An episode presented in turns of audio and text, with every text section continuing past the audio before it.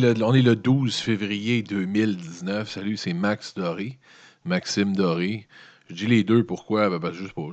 C'est une qui m'appelle Max, une qui m'appelle euh, Maxime Doré, donc je donne les deux, puis c'est toi qui décides comment tu m'appelles. Mais il y a même un. C'est vrai, il y a même un troisième nom. Je m'appelle aussi Bertrand. Mon nom euh, complet, il y en a même un autre, je pense. C'est assez impressionnant. Mon nom complet, c'est Maxime Bertrand André Doré. Maxime Bertrand André Doré. On a tout au Québec euh, plusieurs euh, prénoms. Je pense que c'est ton nom, le nom de ton parrain, puis enfin, il y a une combinaison qui est possible d'être faite. Personne, personne dûment composé, d'intelligent, avec ces deux, euh, avec deux neurones et plus, utilise tous ces noms de, de, baptême. Mais moi, je l'avais utilisé, moi, mon nom. Les gens, à Montréal, quand j'ai fait mon entreprise de vêtements, donc j'ai eu une entreprise de vêtements qui s'appelle Undies, U-N-D-Z. Euh, ceux qui connaissent, c'est des sous-vêtements, des, maillots de bain, plein de patentes pour euh, genre de skater, patentes comme ça. Un brand qui a quand même euh, qui a quand même été connu, qui existe encore en passant. Je salue mon partenaire Steve de Petrillo, qui était mon partner en business. Donc, j'utilisais le nom de Bertrand. Je ne sais pas comment ça avait commencé, cette affaire-là. Le monde s'était mis à m'appeler Bertrand, étant Maxime Bertrand André Doré. Et donc, c'est ça. Je sais que là-bas, il y a bien du monde qui me connaissent sous Bertrand la même personne. Le même, même, même personne. Et euh, juste un fait incroyable, la raison pour laquelle je m'appelais Maxime Bertrand Doré, Maxime Bertrand André Doré, c'est que mon père, André, euh, et Pauline mon père venait de terminer son MBA, son Master Business Administration, un cours qu'il faisait à Montréal quand je suis né. Donc, je suis né à l'hôpital Sainte-Justine à Montréal. Et il m'a appelé euh, Maxime Bertrand André. Si vous prenez les premières lettres, mesdames, messieurs, ça fait MBA. Maxime Bertrand André. Donc, mon nom, c'est MBA Doré. Je ne sais pas si euh, mon père a fait ça et ma mère, Pauline Laboomer, dans l'espoir que, étant inspiré par un nom aussi, euh, aussi scolaire, que je m'en aille dans, dans, faire de grandes études, de, grandes études, que j'arrête plus d'étudier, que je devienne un tanguy de l'étude. Ça a été complètement raté. Je, suis désolé pour André et Pauline Laboomer. Je n'ai pas été un grand étudiant. Euh, j'ai pas, j'ai jamais, jamais connecté, j'ai jamais aimé ça. J'ai jamais aimé ça. Je, pense que. C'est qu'Étienne de dire que tu as un TDAH. Tout le monde a un TDAH. Ça, c'est comme la fibromyalgie en passant. On dirait que tout le monde qui file pas un découvert puis est heureux de découvrir finalement que ce qu'ils ont, c'est la fibromyalgie. J'ai beaucoup de. Très suspect, moi, par rapport à cette maladie-là qu'est la fibromyalgie en passant. Je regarde la fibromyalgie, je me dis, hmm, genre de patente, de fourre-tout, c'est ça. C'est un fourre-tout, la, la fibromyalgie. Tu ne files pas, tout le monde y met à peu près n'importe quoi là-dedans. Donc, le TDAH, j'avais, je pense, un trouble de déficit de l'attention ou de quoi qui ressemble à ça. Et euh, ça se traduit, dans le fond, j'ai de la difficulté quand, c'est, quand ça avance pas. Je tombe dans la lune facilement. Pas que je comprends beaucoup plus vite tout, tout le monde, c'est pas la question. Mais il y a certaines choses que je comprends plus rapidement, d'autres plus lentement, comme tout le monde. Mais quand je comprends quelque chose, ça devient insupportable pour moi. Ça devient impossible d'attendre. Ça devient impossible de ne pas euh, tomber dans la lune, de ne pas se mettre à imaginer euh, plein d'affaires, de ne pas euh, créer un univers alternatif. Je pense que c'est le diagnostic, je sais pas, je vous, lance ça comme ça, je crois que c'est ça le TDAH. Tu TDAH, même une autre parenthèse, TDAH étant deux choses, trouble de déficit de l'attention, euh, puis il y, a comme plusieurs. Anyway. Donc, j'ai quelque chose qui ne va pas avec les études. Et je me suis rendu même à l'université. Hein. J'ai essayé de faire mon droit parce que mon père était avocat. Euh, André, devant l'Éternel, était avocat. Puis euh, Pauline Laboomer m'a encouragé à faire des études universitaires. Euh, j'ai fait une semaine d'université à l'Université Laval, jusqu'à ce que les profs, pas les profs, m'ont donné mes livres, donc je suis allé chercher les livres. Premièrement, j'en avais 884, tous très épais. Et je suis arrivé donc dans les premiers cours de la première semaine, tous les pavillons, je ne me rappelle plus de rien. J'arrive là, puis moi, dans ma tête à moi, rendu à l'université, ils te prennent pour un adulte. Donc, il n'y a pas de. Tu sais, ça avance, il te parle comme un adulte, puis tu fais tes affaires. Ben, Simonac, dans le premier cours, euh, on a passé le premier cours de chaque cours, dans le fond, on avait plusieurs, euh, plusieurs cours différents. Le premier cours a été comme un peu au primaire. Le prof se présentait, présentait son cours, on discutait. Déjà là, j'étais dans l'une, ça faisait une, une semaine. C'est comme, on, peut, tu commencer de dans le sujet? On est tous des adultes ici, on est à l'université. Euh, de présenter le cours pendant un cours, c'est une perte de temps. Là je veux dire, le temps étant de l'argent, cash is money. S'il te plaît, commence ton cours, OK? C'est donc, c'est sûr que c'est moi là, qui, est un petit peu impatient, mais euh, non, je suis parti. J'ai dit, c'est assez cette connerie-là. Fait que le MBA, le MBA, ça s'est jamais fait. Le droit, ça s'est jamais fait. Mais une chance, une chance, j'ai la chance, entre parenthèses, ou du moins, je pense avoir la chance de quand même être capable de communiquer, puis des talents artistiques aussi, que j'ai développé avec Undies en, en designant. C'est moi qui designais les vêtements, tout ça. Fait que je m'en sors un peu, tu sais. Mais, euh, mais non, les études, c'est pas fait pour moi. Je ne suis pas un gars d'études. Donc, en parlant d'études, encore une tempête demain, je pense. Moi, je suis dans la région de Québec, qui parle encore d'une tempête. Puis, ni plus. C'est gênant, un hiver bizarre de tempête, puis de pluie, puis de fuck. Il y en a qui vont crier à l'alerte météo en disant que, c'est la fin des temps. Il y en a d'autres qui vont dire, je sais pas, moi, moi j'ai rien à dire là-dessus, mis à part le fait que, tu sais, ça finit plus. Puis mon, mon fils n'a peut-être pas d'école demain. Tu dis, tu n'a pas d'école, je pense qu'il est content par rapport à ça. C'est. Fait qu'on commence, j'ai des belles nouvelles, j'ai des choses à. Le, le, show en passant, ceux qui ne le savent pas, ceux qui écoutent pour la première fois, c'est un tour des nouvelles à travers le monde. C'est pas des nouvelles que vous avez jamais entendues, je le répète, c'est des nouvelles que vous avez peut-être vu passer du coin de l'œil à gauche et à droite. C'est de les commenter un peu, c'est de dire ce que j'en pense, c'est d'aller un peu plus loin pour qu'éventuellement vous soyez des maîtres. Des maîtres incontestés de la nouvelle à travers le monde.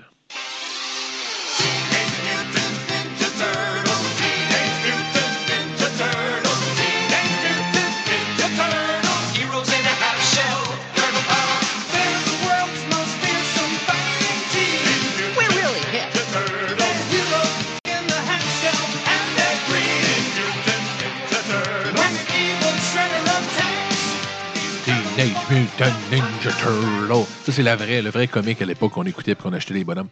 C'est une nouvelle très triste. J'ai mis une musique, puis j'ai encore une fois, des fois, je suis pas certain, mais parce que je mets toujours une transition, une musique, un chant, quelque chose, quelque chose qui, est de sonore pour faire une transition. D'un, ça s'écoute mieux comme ça.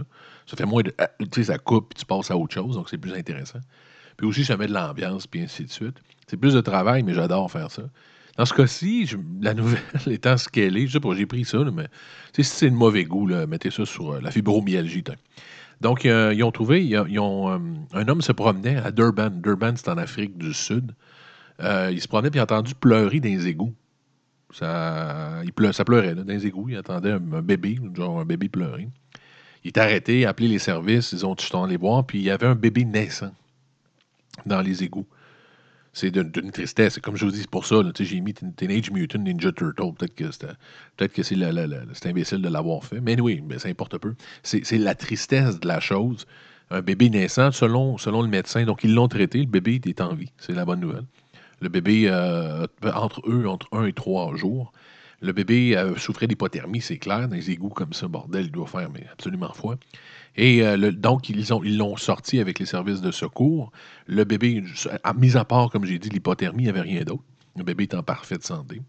Bon, la tristesse étant bon, on sait à peu près qu'est-ce qui peut arriver. Ils n'ont pas encore les résultats de l'enquête, mais c'est une mère, malheureusement, qui a accouché sans vouloir l'enfant. Ça peut être pour diverses raisons, je n'ai pas entré là-dedans. Ça peut être quelqu'un qui est trop jeune, ça peut être quelqu'un qui qui ne file pas mentalement, ça peut être quelqu'un qui a eu un viol, ça peut être différentes choses. Euh, sans rentrer dans les détails par rapport à ça, elle ne voulait donc pas l'enfant, ce qui est triste de l'amener à jour et de, vouloir le... Parce que c'est une tentative, malheureusement, de meurtre. Mais ils ont trouvé. Au moins, la bonne nouvelle, c'est qu'ils ont retrouvé l'enfant. L'enfant est en vie. Il est à l'Albert Lothal Hospital euh, encore, mais il va s'en sortir. Ça va bien aller pour le kid. Donc, euh, on est content pour cet enfant-là. En même temps, quel début de vie triste, quel début de vie tough. C'est pas évident. Là. Quand tu, quand tu quand t'expliques tes origines, quand quelqu'un te parle d'où tu viens, des fois, c'est toujours intéressant quand tu es un enfant de te coucher dans le lit le soir avant de t'endormir avec ton père, ta mère ou enfin avec des, parents qui t'expliquent ton origine, qui t'expliquent des C'est toujours le fun. T'en as jamais assez de ça quand tu es jeune. Du moins, je pense. Parce que moi, c'est comme ça. Puis mes filles, c'est le même. Ils adorent quand je leur parle de patentes du passé. Et euh, quand tu apprends que tu as été trouvé dans les égouts comme ça, premièrement, c'est rough. Deuxièmement, ben, tu te demandes c'était quoi le problème de ta maman?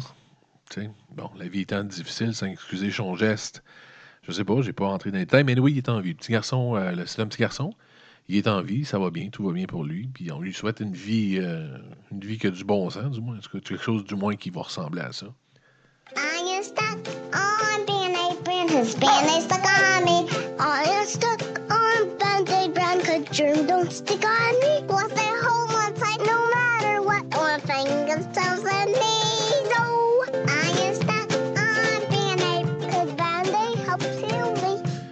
Stuck on Band-Aid because Band-Aid stuck on me. Ça, c'est en anglais, pour ceux qui ne parlent pas anglais. Premièrement, allez, suivre des cours, OK? Il faut parler anglais en 2019, là. Je le répète pas assez. Si vous ne parlez pas anglais ou si vous parlez mal anglais, ou si pour vous d'écouter une émission en anglais, c'est difficile, c'est normal. C'est normal en passant. C'est comme ça pour tout le monde. Quand c'est une nouvelle langue, au début, c'est chiant, ça donne mal à la tête. C'est un peu comme lire dans le taux. Moi, ça me fait ça, j'ai mal à la tête. C'est le même principe, mais il faut que vous continuez. Continuez. Arrêtez pas parce vous avez mal à la tête. Arrêtez pas parce qu'un film dans son langage original, dans, son, dans sa langue dans laquelle il a été tourné, c'est toujours mieux. Cherchez pas des raisons autres, c'est toujours mieux. L'acteur parle dans sa langue, il y a toute une, autre dynamique. Si c'était seulement ça, peut-être qu'on pourrait passer à côté, mais en plus, il y a bien d'autres affaires. Je veux dire, il y, a, tout ce que vous avez comme recherche, ainsi de suite. Donc, parlez anglais, c'est important. L'annonce, c'était l'annonce de Band-Aid. Euh, c'était comme Band-Aid, que Band-Aid, c'était con, mais c'est l'annonce qui est très populaire là-bas aux États-Unis. Peut-être qu'elle a passé, je ne sais pas s'ils l'ont traduit. Ils en ont fait une version en français, peut-être. Euh, la nouvelle est exceptionnelle. On est vraiment, puis ça, c'est le genre de nouvelle que j'adore, le de nouvelle qui me fascine. Euh, on revient encore à DARPA. DARPA, je répète, qu'est-ce que c'est? D-A-R-P-A. Dans l'armée américaine, il y a une division plus, pas secrète, c'est une division qui est connue, mais un peu underground, qui s'appelle DARPA. Ce qu'ils font, c'est qu'ils vont chercher les meilleurs euh, scientifiques à travers les États-Unis, même à travers le monde, tous les gens les plus réputés dans leur domaine. Ils leur donnent des salaires de fou, des conditions intéressantes, et ces gens-là sont uniquement là, sous la tutelle, de, pas la tutelle, mais sous le nom d'ARPA, pour créer des armes. C'est carrément ça. Ils sont là pour créer des nouvelles armes, ils sont là pour créer des nouvelles technologies qui vont être utilisées par l'armée américaine. Je dis des armes, des fois, c'est des, choses qui peuvent être euh, autres qu'un arme, mais dans ce cas-ci, c'est le cas. Ils ont créé quelque chose d'exceptionnel. C'est bien parce que DARPA, autant a pu avoir créé des choses dégueulasses qui vont enlever des vies, autant il crée des choses comme celle-ci qui en sauvent. C'est magnifique. Le programme en question s'appelle Better. Encore un jeu de mots très populaire aujourd'hui. Donc, c'est B-E-T-R better, mais ça fait comme better, better, mieux en anglais, si je traduis. Ce qu'ils ont fait, c'est qu'ils ont inventé un band-aid, ils ont inventé un diachylon intelligent. Et quand tu dis ça sur le coup, tu dis, bon, diachylon intelligent, c'est bien. Euh, mais écoutez, écoutez ce que ça fait. Écoutez comment ça va fonctionner. Ça existe. Ce n'est pas une idée qu'ils ont. C'est pas un programme, c'est pas un projet, c'est pas un jour on va faire ça. C'est prêt. C'est là, ça existe. Donc, lorsqu'un soldat, pour l'instant, c'est pour l'armée américaine, ça va bientôt arriver sur les tablettes, vous allez voir. Mais pour l'instant, c'est l'armée américaine se blesse, donc une blessure. Mais ce pansement Better-là, intelligent en question, il va continuellement comme un médecin, le bandage, qui n'est pas plus gros en passant. C'est pas, ça, c'est pas genre une affaire de 15 pieds. Ça ressemble à un bandage régulier. Il va analyser constamment la blessure. Donc, premièrement, si la blessure s'infecte, ce qui peut arriver au combat ou n'importe quelle condition de la vie, elle va envoyer des antibiotiques. Oui, vous entendez bien. Elle va libérer des antibiotiques tranquillement pour guérir, pour pas que ça s'infecte. Une première chose. Deuxièmement, s'il y a une douleur, elle voit que ça s'étire, ça s'arrache, on voit pour différents sensors que je ne connais pas puis que ça n'a aucun sens pour moi, mais dis-moi, ils ont des sensors qui, qui, qui, analysent et qui voient que la blessure est, douloureuse, que la personne génère peut-être des anticorps, je ne sais pas. Ils vont donner un anti, un painkiller. Ça va libérer un, ça va libérer des antidouleurs tranquillement, à petite dose, juste dans la, pour enlever une blessure. Donc, c'est constamment, c'est comme avoir un mini, un mini docteur, un mini médecin dans, ta, dans ton band-aid qui est constamment en train de travailler pour réparer ta blessure puis pour t'améliorer ou améliorer la qualité de vie durant ton. C'est hallucinant. C'est hallucinant. Il y a le battement cardiaque qui est pris en considération. Il y a plein de choses. Et, et, mis à part le fait qu'il fait tout ça en temps réel pour toi, pour que ta douleur, ton, ta blessure se guérisse le plus rapidement possible sans heure, en plus, ça, communique avec le médecin. Ça communique par, euh, par Internet avec le médecin qui, lui, reçoit ces données-là. Donc, lorsqu'il y a un antidouleur qui est administré, lorsqu'il y a on parlait d'antibiotiques qui est relâché. Tout ça est envoyé au médecin aussi qui fait un, diagnostic et qui voit en temps réel qu'est-ce qui se passe avec ces soldats. C'est hallucinant. C'est formidable. Formidable.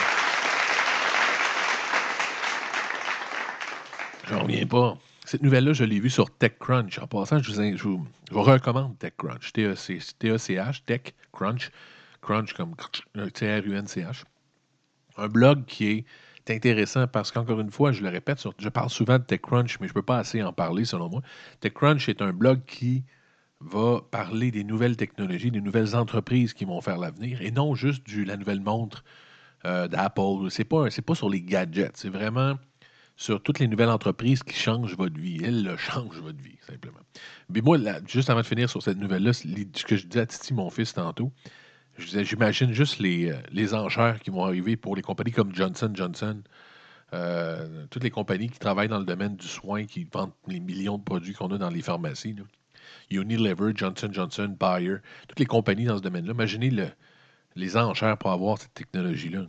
Parce que ça va finir sur les tablettes. Ça va finir sur les tablettes. Je ne sais pas comment ça fonctionne, si DARPA se finance ou l'armée américaine se finance comme ça en vendant le produit par la suite. Je ne sais pas. Mais ça va finir sur les tablettes. Éventuellement, vous allez avoir ce diachylon intelligent-là à acheter chez Jean Coutu qui va coûter. Les gens diront oui, comment ça va coûter, quand bien même que ce, bandage-là coûte 19,99. Combien de fois par année vous, vous mettez un bandage en tant qu'adulte? Combien de fois par année vous mettez un bandage? C'est plus comme quand on était petit, ça peut arriver une fois par année, deux?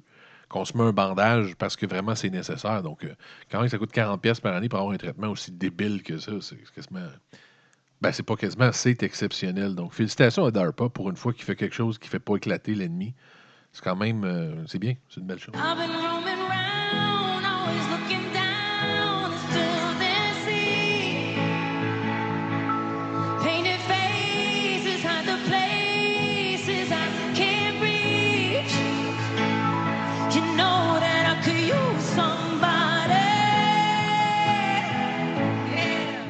Alicia Keys.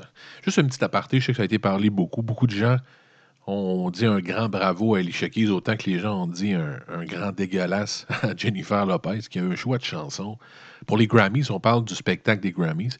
Jennifer Lopez qui a chanté des tunes plates.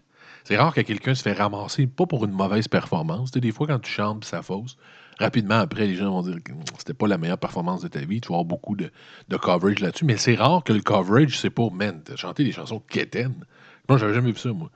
Quelqu'un se fait ramasser comme ça pour chanter juste des chansons quétaines. C'est arrivé avec Jennifer Lopez. Allez voir écrivez Jennifer Lopez Grammys 2019. C'est pas qu'elle chante mal. Son, chant est très bien contrôlé. C'est très beau. C'est le choix de chanson. on, dirait que ma, on dirait que ma tante euh, Céline qui habite. Euh, salut, salut Céline en passant, que j'aime beaucoup.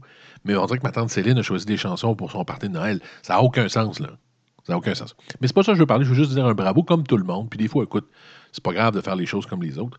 Euh, c'est vrai qu'Alicia Keys, qui animait les Grammys, a été exceptionnel. Elle a été exceptionnel pourquoi dans ses chansons? Et ce fois-là, ce moment-là particulier, ben, elle a choisi de faire quelque chose d'original.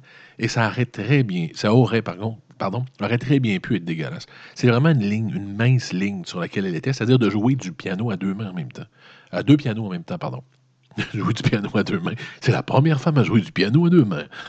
Pas qu'un sexiste, le gars. Elle a bien réussi. Non, c'est, elle a joué deux pianos. Donc, elle avait, vous avez sûrement vu l'image, elle a un piano en avant, un piano en arrière. Et elle joue, premièrement, premièrement, pour réussir ça, il faut que tu sois, je ne sais pas quoi, là, moi, jouer du piano à une main, premièrement, je suis pas capable. Je vais la vache à maillotte, donc, imaginez de jouer deux mains sur un même piano. J'ai énormément de difficulté à faire deux mélodies en même temps. J'ai la difficulté à comprendre comment les gens font ça. Tu sais, ils font. Euh, parce que n'importe quelle chanson de qualité au piano, c'est deux mélodies, on dirait. Tu as celle de basse qui se répète avec la main gauche. Puis l'autre main part sur une mélodie. Voyons donc. Comment ça marche, ça? Comment tu fais faire ça? Mon cerveau est comme. Ah, on ça marche pas. Donc, en partant, là, juste là, je suis impressionné. Elle a décidé donc de faire ces chansons-là, pas la majorité, pas les chansons au complet, mais elle en a fait une certaine quantité à deux pianos en même temps. Donc, elle avait une main gauche sur un piano, une main droite sur l'autre piano. Et comme je dis, ça n'a plus de quétaine. Quelqu'un aurait pu faire ça. Euh, ça aurait pu facilement sortir en étant, voyons, tu sais, sérieux, look at me. Là. Euh, regardez tout le monde, je suis capable de danser. Un genre de Grégory Charles qui, avait tout le temps montré quel point il est bon. Ça aurait pu sortir comme ça. Ça aurait pu sortir Keten. Genre, vraiment, écoute, là, c'est quoi après ça, tu vas jouer du tambour avec tes pieds, c'est quoi, ça n'a aucun bon sens. Et non, ça a bien fonctionné. Pourquoi ça a bien fonctionné, selon moi? Premièrement, parce que c'est une femme. Euh, donc, c'est une femme, ce qui fait qu'elle était. Ben, écoutez, attendez, c'est qu'elle est belle. Elle est très, très belle. Elle est très sexy. Alicia Keys a, bien choisi son, son costume, son habit hier pour le faire, hier ou avant-hier pour le faire. Elle a un décolleté qui est absolument décolleté. Elle a, elle, un corps qui est très beau, une poitrine qui est, ma, ma foi, superbe. Elle a, et puis, c'est pas exagéré, c'est pas comme un peu, justement, Jennifer Lopez fait des fois. C'est trop décolleté, c'est trop tout, ça fait un peu, ça fait un peu whore, Dans le cas d'Alicia Keys, elle avait simplement un décolleté, un chapeau qui est rendu sa marque de commerce. Elle a souvent un chapeau comme ça, un peu original, un peu comme, euh, comme Farrell met des fois. Donc, elle a un chapeau assez original. Elle n'est pas exagérément décolletée et tout. C'est juste beau, c'est juste sexy. Elle est belle. Elle est belle. Deuxièmement, elle chante très bien. Donc, si elle avait moindrement faussé, ça aurait sorti tout croche. Elle chante parfaitement. Et troisièmement, comparé à, notre amie Jennifer Lopez, son choix de chanson est exceptionnel. Son choix de chanson est superbe. Comme la chanson que j'ai mis tantôt, ça fait longtemps que je n'avais pas entendu cette chanson-là. Et ça me donne le goût de la réécouter. Ceux qui la connaissent pas, c'est Kings of Leon's Use Somebody. Quelle chanson sexy, quelle chanson superbe.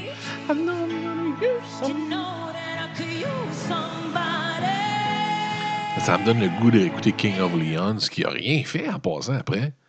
King of Leon's qui était un, bon, écoute, en fin, début 2000, peut-être mi-2000, qui était un groupe incontournable de rock qui venait du, Midwest américain. mais, enfin, ces jeunes, c'est des frères et des amis. Là. King of Leon, You Somebody. Quelle chanson sexy. C'est dur à décrire, mais ça. C'est pas. Les paroles semblent un peu dégueulasses, You Somebody, mais ça ne l'est pas. Ça sort bien. Bon. Et donc, la troisième raison pour laquelle Alicia Keys a deux pianos, ça fonctionne, c'est ça. Félicitations donc à Alicia Keys. Tu as fait une belle job, ça a marché. Tout le monde te praise, tout le monde dit que tu es bonne. Ben, je suis d'accord. En parlant de de, de wrong puis de dire les mauvaises choses. On a encore un merveilleux commentaire. Écoutez bien ça. You know anything about Spanish fly? No, tell me about it. Well, there's this girl, Crazy Mary. You put some in her drink, man. She. Yeah, Spanish. Oh, yeah, that's really groovy, man. Spanish fly is groovy, yeah, boy. From then on, man, anytime you see a girl, what's your no Spanish fly? Boy. Go to a party, see five girls standing alone. Boy, if I had a whole jug of Spanish fly, I'd light that corner up over there. Quel port! Ça, ce que vous entendez là, c'est Bill Cosby. Ceux qui ne savent pas qu'il est sur une autre planète dans les dernières années, Bill Cosby qui a été accusé et emprisonné pour viol de, pour viol, pour un milliard de viols. Son modus operandi était de mettre des, mettre quoi dans le fond? Des roofies, carrément, dans les drinks des filles, des femmes, de tout, le monde qui le croisait quasiment, de tout ce qui était femme qui le croisait, puis de les violer. Donc Crosby est un part, un ultime condamné. C'est pas une question, c'est de condamner. Et là, ça, on voit ça. L'extrait que je vous ai mis, c'est en 1969. C'est un spectacle qui était disponible sur euh, Microsillon, sur disque. C'est en 69. Donc, le gars, écoute, il est one track. On peut lui donner ça. Hein. Il parle de Spanish Life puis d'endormir les filles un peu que le Spanish Life. Ou de les rendre, du moins, un peu buzzées. Sérieux, il était. Il est one track, là. Sa vie, c'était vraiment de buzzer les filles avec des drinks. Quel part. La nouvelle qui est sortie aujourd'hui, ça, ça aide pas encore la cause de cet enfant de chienne-là, qui est Bill Cosby. Il je sais pas, je comprends pas la raison pour laquelle ils font ça, cette sortie-là. Je la comprends pas et je pense, c'est pas, je pense pas, je suis certain que ça nuit encore plus, si on peut nuire encore plus à Bill Cosby. Euh, son, spokesman, premièrement, est-ce que Bill Cosby a encore un spokesman, c'est-à-dire un porte-parole? Est, oui, ça a été un acteur américain énorme, ça, mais c'est terminé, là tout ça, c'est détruit par ça. C'est pas, sais pas qu'il a fait une erreur en, roulant sous quelque part à New York. Non, non, écoute, Bill Cosby, c'est une quarantaine, cinquantaine de viols dégueulasses. C'est plus, plus la même chose. Encore, bon, toujours est-il que l'homme a encore un porte-parole. Premièrement, c'est bizarre. Et le porte-parole va faire une entrevue à NBC ou un poste américain, NBC ou NBC. Il dit que pour, pour Bill Cosby, Bill Cosby trouve que c'est une, une expérience incroyable, la prison. Non, c'est vraiment ça. Son porte-parole dit écoute, la prison, c'est un amazing experience. C'est ce qu'il dit. Mais voyons donc, mais c'est quoi ton problème, Bill Cosby? C'est quoi ton problème? Quand même que par hasard, parce que lui, il a eu 10 ans de prison pour un viol, il a, eu, a réussi à être condamné pour un seul viol en passant, parce qu'il y a une limitation pour les viols dans certains États américains. Aux États-Unis, c'est le même au Canada aussi. C'est-à-dire que pour le meurtre, si vous a un meurtre, à vie, vous pouvez retrouver des indices et accuser le meurtrier ou la meurtrière. Par contre, il y a des crimes qui ont une limitation. C'est-à-dire que si, après 20 ans, 30 ans, on n'a pas eu d'accusation, vous ne pouvez plus accuser. Les gens vont dire, voyons, non, mais c'est comme ça. C'est comme ça, il y, a des, crimes comme ça qui ont une limitation. Donc, il ne peut plus être accusé pour bien des affaires parce que c'était limité dans certains États. Mais euh, qui est accusé pour un viol en 2004, il y a eu 10 ans de prison. Donc, fais ton temps, premièrement, et disparaît. On souhaite, honnêtement, que tu décèdes en prison, Bill Cosby. Bill Cosby qui est plus jeune, Bill Cosby qui est âgé. Donc, on souhaite que notre ami Bill s'en sorte pas. Mais non seulement Bill a l'air d'avoir un temps absolument exceptionnel, a l'air de s'amuser comme un petit fou en prison, mais il veut que son porte-parole aille le dire. Quel être arrogant. Quel être arrogant. Et souvent, vous allez voir, sur des criminels notoires, pas des petits crimes, mais des crimes majeurs, souvent des crimes sexuels. On parle de pédophilie, euh, d'agression sexuelle comme ça. Si vous parlez à ces gens-là, j'ai vu des entrevues, j'en ai eu dans mon entourage à qui j'ai pu parler. Si vous leur parlez, il y a une déconnexion constante sur la vie. De ces gens-là, c'est frappant. Il y a souvent une déconnexion de ce qu'ils ont fait, une déconnexion par rapport à la vision de qui ils sont et la vision que les gens ont de eux. C'est toujours comme ça. Souvent, du moins, comme ça. Ils ont toujours l'impression, ou souvent l'impression, d'être bien perçus encore. Que ce qu'ils ont fait était minime. Ce qu'ils ont fait n'était pas plutôt grave. C'est surprenant, mais c'est toujours ou pratiquement toujours comme ça. Bill Cosby semble ne pas faire exception. Donc, il a demandé à son porte-parole. Le porte-parole le fait pas parce qu'il n'y avait rien à faire cette journée-là. C'est une demande de Bill Cosby. Il est allé dire que Bill Cosby se lève tôt le matin, fait des push-ups, a même arrêté le café. Sa femme, depuis 50 ans, essayait de lui faire arrêter le café, qui n'est pas bon pour sa haute pression. Et la prison a réussi ce que sa femme n'avait pas réussi, c'est-à-dire d'arrêter. Donc, il y a des petits faits journaliers sur sa vie en prison, comment ça va bien, comment il prend bien ça. Bill Cosby, qui est protégé en passant, qui n'est pas dans la population générale, étant ce qu'il est, il pourrait manger une sale volée. Donc, il est un protect, comme on appelle, ce qui est toujours détesté dans le milieu carcéral. Donc, Bill Cosby fait faire une conférence de presse en disant, puis ce qu'il dit en gros, c'est qu'il est fort mentalement. C'est un homme tellement fort mentalement, mais on s'en calisse qu'il soit fort mentalement. Mais, mais que c'est ça? Ça va pas, vous? Ça, veut dire, il manque d'air au cerveau, même le, sport, le sportsman. Comment quelqu'un peut accepter ce travail-là, premièrement? Ou deuxièmement, ou troisièmement, d'aller dire ça, de, de travailler pour Bill Cosby et d'aller dire que cet homme-là est magnifiquement mentalement fort. Et toutes les femmes que tu as violées, hein? les 50, 70, 80 femmes que tu as violées, comment elles vont? Est-ce qu'ils se lèvent trois heures chaque matin, font des push-ups et ont arrêté le café parce que la vie est belle? C'est quoi l'affaire? Dégueulasse. Bill Cosby tue cœurs. Admire, Sémi. La vie, oui, la vraie vie, ce dont nous avons été dépossédés depuis bien trop longtemps. Bonjour, mes voisins. Oui, merci. Va chier aussi. Écoute, si vous connaissez pas ça, tout le monde connaît ça, là. Un prince à New York, va chier toi aussi. Bonjour mes voix, va chier toi aussi. Quel film! C'est le fun, Un prince à New York, dans les années 80-85, je pense c'est sorti. Eddie Murphy, Arciano Halls. Euh, l'histoire, vous connaissez, un jeune qui est prince de son pays en Afrique, qui va chercher une épouse aux États-Unis, mais il veut pas qu'elle l'aime pour son argent, donc il vit une vie bien normale. Et la nouvelle, on va, sortir de cette cochonnerie de Bill Cosby. La bonne nouvelle, c'est la suivante. C'est, écoute, je suis content, je suis content. Il y a un deuxième, il y a un sequel. Il y a un deuxième qui s'en vient d'un prince à New York.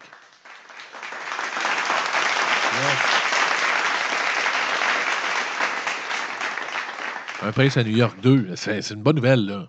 Si vous n'êtes pas content pour ça, sérieux, il n'y a rien qui vous rend heureux. non, mais en 2020, il va y avoir une suite en 2020 d'un prince à New York. Andy Murphy est en train de le tourner. Je suis content, ça va être drôle. C'est tellement. Oui, c'est ça. Il y a des choses, des fois, qui se font, tu dis c'est ça. Ça devait se faire, c'est intelligent, c'est logique, il fallait que ça se fasse. Un prince à New York 2, ben oui, ben oui. Pourquoi? Le sujet qu'ils ont trouvé, parce qu'il fallait l'attaquer d'un certain angle. Euh, tu sais, comment, comment tu fais un sequel? Là? Parce que lui, ce qui est arrivé, il est arrivé, il a trouvé une femme, puis elle marie, puis il, trouve dans, dans son royaume. Donc, euh, comment ils ont attaqué l'angle du deuxième? Comment ils ont préparé le scénario en question? Ce que ça dit, c'est que là, ils ont expliqué à l'équipe, c'est l'équipe de Deadline, l'émission Deadline euh, à NBC. Et ils ont expliqué ça. Voici le scénario qu'ils ont trouvé. Hakim, donc Hakim, ceux qui le connaissent, il recherche son fils perdu, son fils qui, est, parti aux États-Unis, dans le fond. Son fils a foutu le camp du royaume, il n'était pas de bonne humeur. Il est parti aux États-Unis. Puis lui, il doit revenir aux États-Unis, donc Hakim, pour retrouver son garçon, qui est le futur euh, titulaire du trône du, royaume de Zamunda. C'est une bonne idée, c'est une bonne idée. Ça donne un, scénario qui semble fun. Ça a l'air nice, ça a l'air, cool. Donc, un prince à New York 2, je suis content, j'ai hâte, je le voir.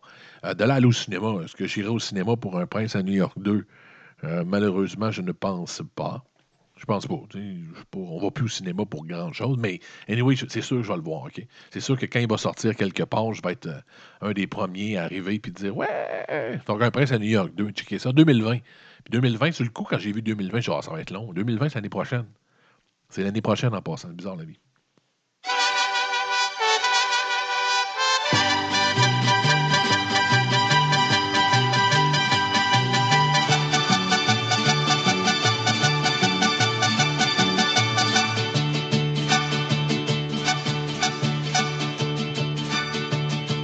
Rico. Rico. Notre ami, notre, notre ami, en parenthèse, le Mexican Drug Lord, le roi de la drogue, et non Pablo Escobar. On connaît tous Pablo Escobar. Mais son. son, son bon, plus ça, c'est quasiment son successeur. Tu sais, sous le trône, le deuxième. euh, Pablo Escobar de third. Je sais pas comment on peut dire ça. El Chapo, El Chapo. Comme dit euh, Pauline la Boomer, El Chapeau. Pauline la Boomer, a dit El Chapeau. Très drôle. El Chapeau, le chapeau. Mais El Chapo, Guzman est finalement trouvé coupable parce qu'il est en prison aux États-Unis et euh, il était en délibération. Le jury, tout le monde disait, ouais, c'est bien long. Ils, ont, ils sont arrivés aujourd'hui et oui, El Chapo Guzman is guilty. Oui, c'est pas qu'on est surpris. On savait que, ça allait être le verdict parce que ces accusations étant euh, drug lord, dans le fond, il est accusé de, de conspiration, d'être dirigeant d'un groupe organisé mondial pour le transport de la cocaïne, pour toutes les morts qui sont faits d'overdose, ainsi de suite. Il est accusé du trois quarts des maux de la planète. Avec raison, El Chapo, El Rapo Guzman. Et donc, c'est ça. Aujourd'hui, il a été accusé, pas accusé, mais il a été déclaré coupable. Les jurys sont revenus, on dit voici El Rapo Guzman is guilty. Donc, les gens se sont esclaffés à travers le monde. Tout le monde est heureux, à part les, les- ceux qui aiment la cocaïne à travers le monde qui ont pleuré, mais sinon, le reste était absolument heureux. El, El Chapo est condamné. Euh, maintenant, sa sentence, en même temps, la façon si vous ne connaissez pas la fonction ou comment la Cour fonctionne, sa sentence, c'est pas automatiquement. C'est trop. Le juge doit prendre plein de choses en considération, doit faire un discours absolument insupportable de deux heures. Donc, c'est le 25 juin. Le lendemain de la Saint-Jean. Le lendemain de la Saint-Jean, El Chapeau peut passer une Saint-Jean Saint-Jean sans, être condamné. Mais le lendemain de la Saint-Jean-Baptiste, donc le 25 juin, va arriver avec la sentence. On s'entend, on s'attend à une sentence exemplaire de, jamais vue dans l'histoire de, l'histoire humaine. Parce qu'aux États-Unis, vous pouvez donner des sentences exemplaires. C'est-à-dire que c'est possible là-bas de donner 7000 ans. Vous pouvez faire ça. Vous pouvez euh, cumuler des années. Exemple, quelqu'un a fait 10 meurtres. Ben, tu peux dire, je donne 30 ans par meurtre fois 10, tu as 300 ans de prison. Ça se fait. Les gens vont dire, voyons donc, tu peux pas vivre 300 ans, à quoi ça sert de donner ça? Vous avez raison. Mais d'un autre côté, ça a aussi, un sens. Ça s'appelle un, message. Ça s'appelle un standing. C'est important des fois, un standing et un message. De dire, ce crime-là nous a tellement... C'est tellement dégueulasse. C'est tellement un crime qui nous fait chier qu'on te donne, voici la sentence. Même si tu ne vas pas vivre ce temps-là, c'est ce qu'on te donne. Qui aurait pu faire du bien à bien des musulmans avec, la, avec Bissonnette, en passant. 40 ans de prison, ça fait peut-être mal des fois quand tu perds 7-8 personnes autour de fois. Ça aurait peut-être fait du bien d'entendre 5000 ans. C'est con, hein, mais ça aurait fait peut-être du bien d'entendre 200 ans de prison. C'est l'utilité, c'est à ça que ça sert, ce genre de patente-là. Donc, euh, on s'attend à une, une sentence comme ça pour El Chapo. Pauline la Boomer disant El Chapeau. Donc, le chapeau, on s'attend à une, une sentence absolument débile de ce gars-là. Il l'a pris avec un grain de sel parce que c'est très bien que sa vie est terminée, sa vie de liberté. Cet homme-là ne sortira jamais de prison. On dit qu'il a regardé son, son épouse, qui est une ex-mannequin. Euh, il fait un petit sourire. ben, il il finit. T'es comme mort en dedans, j'imagine. El Chapeau, en même temps, puis je vous avais parlé il y a deux, trois semaines d'une nouvelle disant qu'il aurait offert, il aurait donné au président mexicain, pas un, président mexicain des années 50, 60, 70, celui, juste avant celui qui est là, aurait fait une contribution de 250 millions, un quart de milliard de dollars pour le libérer quand il a réussi à se sauver de prison. Ça n'a pas été nié encore. Ça a été sorti en cours justement dans ce procès-là. On va voir que ça, ça me fascine. 250 millions qu'il aurait donné au président mexicain pour être libéré. Ben, libéré, pas genre, vous êtes libéré, El Chapo, mais pour sortir par une porte arrière. Donc, la sentence, ça vient pour El Chapo. Euh, El Chapo, sa sentence s'en vient, puis euh, ça ne sera, pas- sera pas chic pour lui, mais je pense que ça va être une belle, euh, une belle sentence pour le reste de la planète.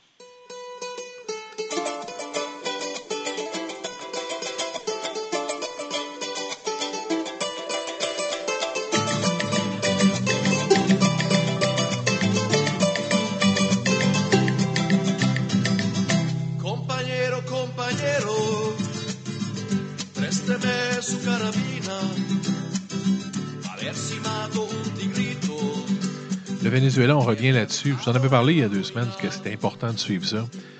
Parce que Maduro, le président socialiste, le suivant, le, faire valoir, le- le prochain dictateur après notre ami Hugo Chavez, qui était un dégueulasse être humain, euh, est en marde, puis il est en train de perdre littéralement. Si vous posez la question, quand j'ai fait le premier reportage là-dessus avec vous il y a deux semaines, il y avait un struggle, il y avait vraiment un- une guerre entre Maduro et l'opposition qui voulait prendre le contrôle.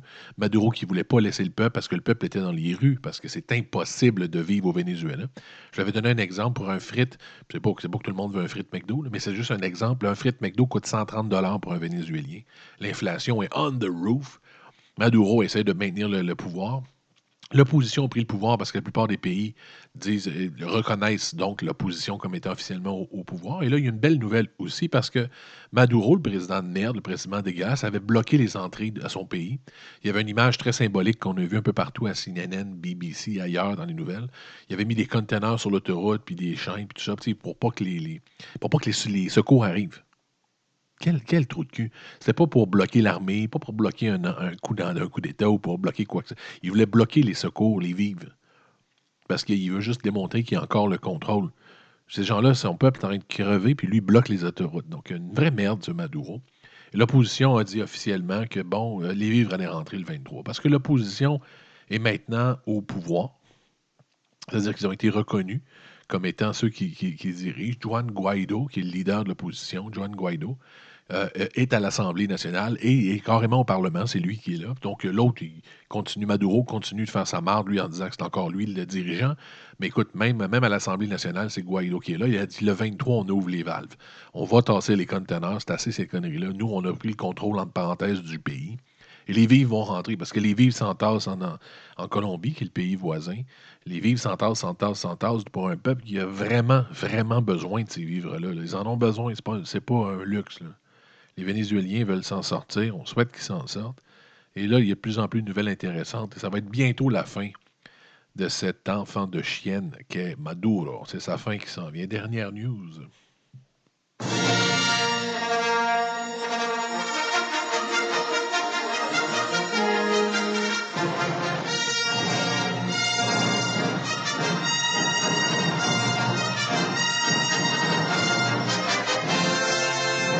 Star Wars. Quelle musique connue. tu sais, ce genre de mélodie, des fois, tu dis, c'est une mélodie que tout le monde connaît sur la Terre. Je pense que tout le monde connaît ça sur la Terre. Sérieux? Non, mais tu sais, quelqu'un qui connaît pas c'est quoi quand on joue ça. C'est Star Wars. Pour la personne qui le sait pas. Euh, la nouvelle, encore une fois, j'avais vu ça passer dans des nouvelles spécialisées. J'avais vu ça passer sur War College. J'écoute un, un podcast qui s'appelle War College. Très intéressant. Il parle des tactiques militaires à travers le monde qui touchent aux États-Unis. C'est bien fait, War College. Si, ça vous intéresse, si vous avez les tactiques militaires vous intéressent, dans, vos- dans les- dans vos podcasts, allez chercher War College. Ça discute, là, en passant. C'est pas, pas bang bang que l'autre a tué quelqu'un, ça. C'est beaucoup plus euh, intellectuel en tant, que, en tant que vision de la chose. Mais c'est le fun, j'adore War College. Ils en parlaient depuis longtemps. Mais là, il y a c'est vraiment le Pentagone qui en parle en disant que les États-Unis pourraient être sous attaque euh, de l'espace dans un futur prochain, donc doit vraiment travailler là-dessus. Parce que, premièrement, je vous en avais déjà parlé, le président Trump veut absolument son Space Force. Il y a comme un, combat entre savoir qui va gérer les Space. Parce que c'est pas qu'il n'y aura pas de Space Force. Il va y avoir euh, un Space Force aux États-Unis. Donc, au lieu du Air Force, l'Army, le Navy, il va y avoir un space, une division spatiale de l'armée américaine. Ça, ça va arriver. Là. Personne n'est contre ça. Personne, tout le monde sait le besoin. Maintenant, c'est à savoir, ça va être indépendant, donc le Space Force avec son logo et tout, ou ça va être sous la tutelle de le Air Force. C'est ça qui est en train de se discuter. Mais ça va être là. Et là, en plus, ils disent qu'effectivement, ils sont en train de se dire que c'est très, très possible que la Russie ou la Chine, du moins sans, sans vouloir le faire, mais ont les capacités de faire très mal aux Américains à travers de l'espace, à partir de l'espace. Ça fait ça. On est rendu là, mesdames, messieurs. On est rendu dans le temps où c'est là que ça se passe. Pourquoi ils pourraient faire quoi? Ils pourraient détonner une arme nucléaire dans l'espace qui ferait absolument un nombre de chocs débile au-dessus des États-Unis. Ils peuvent aussi faire une attaque. Et ça, c'est l'attaque la plus crainte par les, les, Doomsday Preppers. Je sais pas si vous avez vu les documentaires ou les émissions. C'est le fun, ça. C'est du monde qui pense que la fin des temps, c'est bientôt. Tu sais, genre de gens, de gens qui ont des millions de rouleaux de papier de toilette dans le sous-sol, puis des millions de fois des canettes de conserve. Des Doomsday Preppers, ceux qui se préparent pour la fin des temps. Et un de leurs craintes principales, donc la plupart, une raison pour laquelle bien des gens se préparent pour la fin des temps, c'est ça, c'est une attaque, une attaque technologique, une attaque qui vient arrêter l'électricité. Une espèce de, de- d'énorme bombe euh, qui donne un onde de choc. Je ne sais pas exactement la technologie, c'est une kinetic energy threat, comme ça s'appelle, un- un- une, une menace d'énergie kinétique qui viendrait faire une explosion et arrêterait les réseaux d'électricité pendant plusieurs années. C'est une crainte énorme, ça, des Doomsday Prepper. Mais ça serait, donc, même l'armée américaine admet que c'est une possibilité maintenant avec la technologie disponible par la Russie et la Chine. Donc, elle pourrait, il pourrait attaquer comme ça et faire une attaque kinétique de l'espace pour littéralement détruire le réseau électrique américain. Donc, euh, ça, fait, ça fait ça en même temps. Donc, la raison, c'est aussi peut-être une raison qu'il se donne pour créer le Space Force, je ne sais pas. Mais ils en parlent, du moins. Ils en parlent officiellement en disant Ouais, c'est possible. C'est quelque chose qui pourrait arriver. Donc, il faut se défendre au niveau de l'espace. Il faut avoir des défenses spatiales. Qu'est-ce qu'est des défenses spatiales? En même temps, on ne parle pas de navire ou de, Death Star, l'étoile de la mort dans Star Wars encore. On ne parle pas d'avoir des ou des affaires qui tirent. On n'est pas rendu là technologiquement parlant, mais c'est des armes maintenant connues, des satellites beaucoup plus puissants, avec des satellites qui se défendent. C'est ce qu'ils veulent faire aussi. Ils veulent des satellites avec des systèmes d'armement dessus. Donc, vous avez votre bon vieux satellite, mais avec un missile missile dessus pour détruire. En tout cas, ça fait dans le dash. Tout ça pour dire que la gang, on est là.